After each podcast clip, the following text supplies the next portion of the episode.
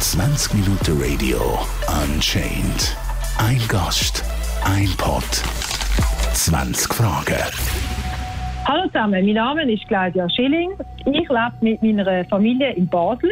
Ich bin seit über 22 Jahren selbstständig und bin eine kreative Seele. Ich arbeite im Moment als Foodstylistin und Foodfotografin, zum Beispiel für Betty Bozzi, Fubi oder Dr. Oetker. Wenn ich nicht am Stylen bin, dann hocke ich in der Küche und schreibe Rezepte und liebe neue Rezepte kreieren. Darum habe ich jetzt auch schon mein zweites Kochbuch geschrieben. Das erste heißt Hin und Weg. Das zweite ist Follow Me und am dritten bin ich schon fleissig am Werkeln.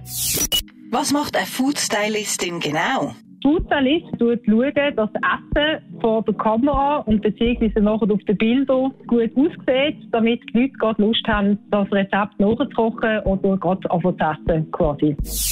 Gibt es für das eine Ausbildung? Für Foodstylisten gibt es keine Ausbildung, also hier in der Schweiz zumindest nicht. Die meisten Foodstylisten kommen entweder vom Koch her oder vom Dekorationsgestalter. Bei mir ist es so, ich bin gelernte Dekorationsgestalterin, das ist da schon ein bisschen her, und habe mir dann quasi das Kochen und Teilen angeeignet. Und wenn man vom Koch herkommt, kann man quasi schon kochen, aber tut sich dann quasi noch, noch das Dekorative, das Kreative, das Teilen beibringen. Was war bis jetzt dein Lieblingsprojekt? Gewesen? Mein Lieblingsprojekt ist natürlich mein erstes Kochbuch gewesen, oder beziehungsweise auch mein zweites Kochbuch oder jetzt auch mein drittes Kochbuch, weil dort ist natürlich auch immer das Tolle daran, dass ich äh, alles kann vereinen, was ich gerne mache. Ich kann kochen, ich kann Rezept schreiben, ich kann Foodstyling machen und ich kann am Schluss dann auch noch Foodfotografie machen und kann das alles in ein Buch packen und es geht eigentlich nichts Schöneres. Benutzt du Fake Food für deine Fotoshootings? Nein, also Fake Food, das braucht man heutzutage eigentlich praktisch nicht mehr, sag jetzt mal. Das hat man früher, ist das glaube mehr gang und gäbe gesehen, gerade so in Amerika, wo das Foodstyling herkommt. Dort hat man glaube ich eine Zeit lang früher schon recht gefaked mit dem Essen, aber heutzutage macht man das eigentlich nicht mehr. Man tut vielleicht wie ein bisschen weniger lang kochen, damit es schöner aussieht und nicht so verkehrt ist, oder man tut die Soße ein bisschen dicker machen, damit sie schöner über das Fleisch fließt. Aber äh, so Hardcore-Tricks, das macht man eigentlich sehr selten. Wie lange brauchst du, um das perfekte Foto zu schiessen? Ich bin relativ schnell. Der Ruf eilt mir ein bisschen voraus. Ich bin eigentlich immer, wenn man gut vorbereitet ist und das Essen stimmt, was man hat oder was man bekommt vom Koch, das schon gut quasi vorbereitet ist. Ähm, man hat dann wie so ein Bild vor dem Auge und das legt man dann quasi aufs Set. Und bei mir ist eigentlich immer so ein Devise, oder meistens ist das Erste, was man gelegt hat, ist eigentlich immer das Beste. Und alles, was nachher kommt, ist meistens dann nicht mehr so gut. Also von dem her finde ich, geht es eigentlich immer relativ schnell. Wenn man natürlich einen Kunden hat, der vielleicht nicht gerade auf Anhinein zufrieden ist oder noch das und jenes geändert möchte haben, dann kann auch mal ähm, drei, vier Stunden vergehen, bis ein Bild perfekt sitzt. Sind die Bilder nicht hauptsächlich fotogeshoppt? Nein, Bilder sind nicht hauptsächlich Photoshop. Ich würde jetzt einfach sagen, eben, wenn man von Produktfotografie redet, also von Packaging heißt das, das sind die Produkte, die in den Supermärkten irgendwie, sage ich mal, das Lachsfilet als Werbung auf der Verpackung ist. Dort wird natürlich sicher viel dran, sage ich mal, bearbeitet, damit das Lachsfilet dann wirklich ober, mega, hammer, perfekt daherkommt. Aber bei der normalen Foodfotografie, da wird sicher gemutet, so wie man das ja auf Instagram und so auch kennt von den Fotos werden sicher die Sachen ein bisschen bearbeitet, damit es natürlich noch besser ausgeht auf dem Foto, aber immer in einem gewissen Rahmen, dass es eigentlich immer noch echt aussieht.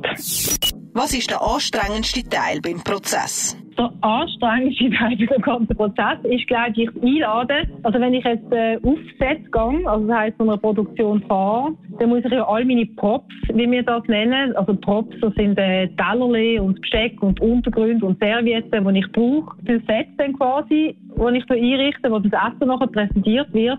Das ist eigentlich immer der grösste Aufwand, das alles zu richten, alles zu einpacken, ins Auto zu laden, anfahren, ausladen, wieder auspacken. Das ist immer so ein bisschen, als würde ich immer ein zügeln. Dann packe ich alles aus und dann geht es eigentlich los.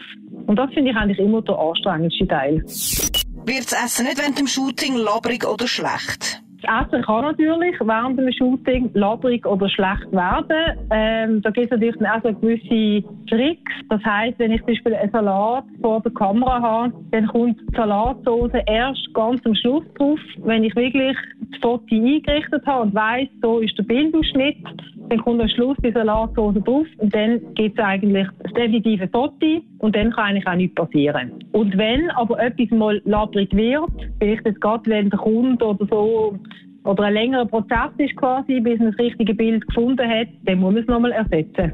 Also dann macht man den ganzen Aufbau dann noch einmal und das Essen noch einmal anrichten. Was für Tricks hast du, dass das Essen besser aussieht? Was habe ich für Tricks? Also ich meine, ganz wirklich matchentscheidend ist einfach wirklich das Licht. Also ähm, es muss ein gutes Licht sein, damit das Essen gut aussieht. Das ist eigentlich schon, sage ich jetzt mal, 90 Prozent. Wenn natürlich dann auch noch die Kombination von den Teller, vom Untergrund, vom Essen, das muss auch harmonieren, damit das Essen ins richtige Licht kommt. Und dann halt einfach zu präparieren, also halt Frische beim Salat, dass er sicher noch nass ist, damit er frisch und knackig aussieht. Genau. Welche unessbaren Hilfsmittel für Styling benutzt du? Also ich benutze keine unessbaren Werkzeuge für mein Styling. Aber was es ist, kann er werden. Darfst du deine Arbeit später auch essen? Ja, also meine Arbeit darf ich essen und die wird auch immer gegessen. Also entweder essen wir sie als Lunch, das ganze Team zusammen, oder man nimmt so oben dann noch to-go Reste mit, oder man verteilt sie quasi den anderen, die vielleicht am Shooting rundum am Werkeln sind. Also das wird immer gegessen und ich finde auch immer Abnehmer fürs Essen. Genau, also es wird nicht fortgeht. Außer es wird fortgeht, wenn ich schon so viel mal nachgesalzen habe und so viel mal Öl drüber da habe für Styling, dass es irgendwann einfach nicht mehr essbar ist. Genau. Wie viel Essen wird bei solchen Fotoshootings wirklich verschwendet? Also ich verschwende nicht viel Essen bei meinen Shootings. Wie gesagt, wenn ich jetzt äh, für meine Kochbücher am Rezeptieren bin und ich am Tag vielleicht zwölf Rezepte koche, so viel können wir natürlich nicht verwerten beim Nachtessen, aber dann lüte ich meine Freunde an oder meine Nachbarn kennen mich auch schon. Da gehe ich dann klingeln und sage, hey, haben ihr Lust auf ein Stück Kuchen, ein Stück Pizza und noch ein paar Teigwaren und das sind eigentlich immer alle happy und nehmen das gern ab. Gerade wenn ich, äh, sagen wir mal, ein Tomatenshooting habe, wo ich jetzt irgendwie jenste Varianten von Tomaten habe müssen einkaufen, dann bringe ich das Logo ab, indem ich einfach den, per WhatsApp oder per Mail irgendwie schreibe, hey, wer hat Interesse an dem Gemüse? Und da finde ich immer irgendjemand, der es abnimmt. Und was eine andere Variante ist, wenn ich jetzt ganz große Mengen habe, dann kann man auch eine gemeinnützige also gemeinnützige Institut wie die Tafeln anrufen und die nehmen das auch ab. Für wie wertvoll empfindest du deinen Job? Für wie wertvoll empfinde ich meinen Job? Also für mich persönlich ist mein Job sehr wertvoll, wenn ich es einfach liebe zu kochen, ich liebe Sachen schön anzurichten, Teller zu kaufen und im Brockenhäuser den alten Geschirr und Besteck nachzutrennen. Und ich liebe es auch zu fotografieren. Also für mich ist es natürlich extrem wertvoll. Und ich denke auch, dass es für die Leute, die die Fotografie dann konsumieren anhand von der Rezept, ist auch sehr wertvoll, weil es tut natürlich schon einiges ins richtige Licht rücken. Weil wenn man es einfach so fotografieren würde, hat, glaube ich, niemand Lust das nachher nachzukochen oder zu essen. Und dann finde ich es eigentlich schon mein Job wertvoll. Ich glaube auch, dass ich selbst Inspiration kann weitergeben kann oder meine kreative Inspiration kann weitergeben Genau. Wer liefert oder kocht dir das fertige Essen? Da gibt es verschiedene Variationen. Also bei meinen Kochbüchern, die ich selber schreibe, koche ich selber. Da mache ich eigentlich alles selber.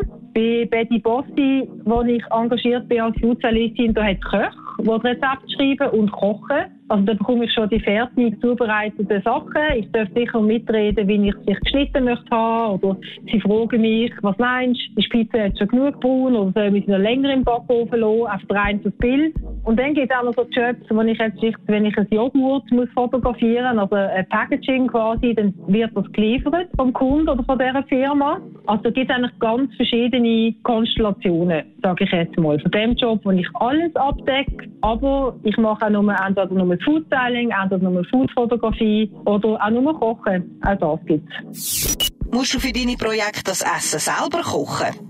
Ja, genau. Also für meine eigenen Projekte koche ich eigentlich das Essen immer selber.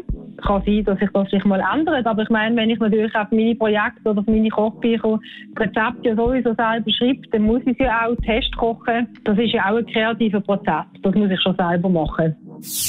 Was ist die grösste Herausforderung bei einem Food Styling?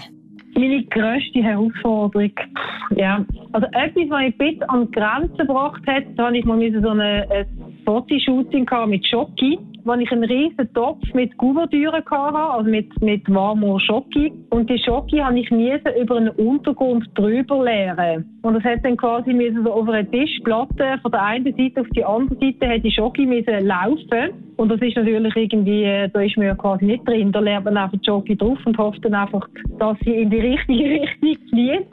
Und das Schlimme an dem Ganzen ist dann gesehen, das hat natürlich nicht von Anfang an funktioniert, so wie man es wollte. Und die Schoki hätte dann wieder weg von dieser Tischplatte. Und das war so eine riesen Sauerei gewesen. Und ich bin da oben wirklich fix und fertig gewesen. Und habe keine Schoki mehr gesehen. Mit welchen Lebensmitteln schaffst du nicht gern? Ich schaffe nicht so gern mit ganzen Fisch und mit ganzen, also Tieren. Mit irgendwie einfach so fleischigen, grossen fleischigen Sachen. Das mag ich nicht so. Ich als ehemaliger Vegetarier, im Moment esse ich zwar wieder Fleisch, aber äh, irgendwie, das, das mag ich nicht so. Also so das tierische Anzulängen, da muss ich mich immer ein bisschen, ein bisschen überwinden. Und ich weiss auch noch, dass ich am, am Anfang von meiner Food-Styling-Karriere, wenn ich einen Job hatte, wenn ich eine Fischtheke habe müssen stylen, einen ganzen Tag lang. Und da habe ich mich wirklich ganz fest, nervt mir immer gesagt, so, jetzt muss ich über meinen Schatten übergumpen. Und als dann das Styling angefangen hat, und ich glaube, als erstes habe ich mit Tintenfisch neu anordnen und das, das vergesse ich nie mehr. Also das ist für mich wirklich so, ja, das mache ich einfach nicht gerne. Aber ich kann, wenn ich muss, kann ich. Wie viele Exemplare vom gleichen Essen musst du bereit haben fürs Fotoshooting? Also ich kaufe immer eigentlich äh, mindestens zweifache Menge, wenn nicht die dreifache Menge von dem, was ich brauche. Also erstens aus dem Grund, wenn man vielleicht auch muss aussuchen muss. Also sage ich mal, wenn ich Riebli kaufe, dann sucht man vielleicht dann am Shooting aus, welche Größe ist jetzt die passende für auf die Pizza oder für auf die Weihe drauf zu machen. Das ist der erste Punkt. Dann kaufe ich immer mehrere Sachen, gerade von Fleisch zum Beispiel, weil das Fleisch ist immer sehr heikel, wenn man das gekocht hat und angerichtet hat, das hat nicht lang vor der Kamera, also da muss man dann nicht lang überlegen und umschieben, sondern das, das sieht man gleich an, dass das Fleisch ausgetrocknet ist und dann muss man da sicher immer auch noch ein oder zwei Stück Fleisch mehr einkaufen. Ist dein Essen schon mal schön gewesen, um es einfach zu konsumieren? Ja, vielleicht bei einer Torte oder bei einem Kuchen. Das, wenn es irgendwie so eine perfekte, wenn man mal eine perfekte Torte macht, dass man denkt, oh nein, die jetzt irgendwie anzuschneiden, weil sobald man sie anschneidet, vermanscht sie oder meistens, oder ist sie nicht mehr so schön, oder ein Pavlova zum Beispiel, wo mit Rahm und Erdbeere drauf, wenn die sieht wunderbar aus, aber sobald man sie anschneidet, sieht sie recht schnell aus wie auf dem Schlachtfeld. Aber das ist eigentlich nur ein kurzer Moment, wo mir das schön ist. Und dann finde ich eigentlich, muss es probieren. Stylst du dein Essen auch für dich privat, wenn du kochst? Also ich style mein Essen nicht bewusst, privat. Aber ich bin glaube schon so in Fleisch und Blut ein Stylist. Ich mache das eigentlich einfach automatisch. Also mein Mann sagt damals immer, ähm, er, er, er blasst immer nebendran, wenn er sieht, wie ich anrichte. Aber das ist, glaube einfach, das ist in mir inne. Also ich kann daheim nicht einfach Zeugs anschmeißen. Das ist so eine gewisse Ethik, die ich habe. Genau. Und was mir aber auch schon passiert ist, dass nach einem Job, also ich zum Beispiel eine Woche ein Shooting habe und ich ganz viel so Misoplast-Bilder habe legen, das sind so Bilder, wo man so quasi sagt, äh, wo, wo Produkte auf dem Bild sind, wo man braucht, das Rezept, und dann legt man den Schinken vielleicht schön in Röllchen und den Käse mit drapieren, damit ich das jetzt wirklich schon mal daheim bin, oben und wirklich im Unterbewusstsein unsere Schinken auch probiert habe. Aber so, dass er eigentlich gar nicht wirklich praktisch ist zum Essen. Und dann habe ich schon gedacht, oh je, okay, jetzt brauche ich glaube ich Pause. Das ist eher so vielleicht der abschließende Satz. Also für mich ist wirklich so Kreativität, sei es im Styling oder im Dekorieren oder im Fotografieren oder im Kochen. Es ist alles, ist einfach, das ist meine Passion. Genau. Das ist wirklich meine, ja, mein Leben. Es gehört zu mir, das, was ich mache. 20 Minuten Radio Unchained. Ein Gast, ein Pod, 20 Fragen.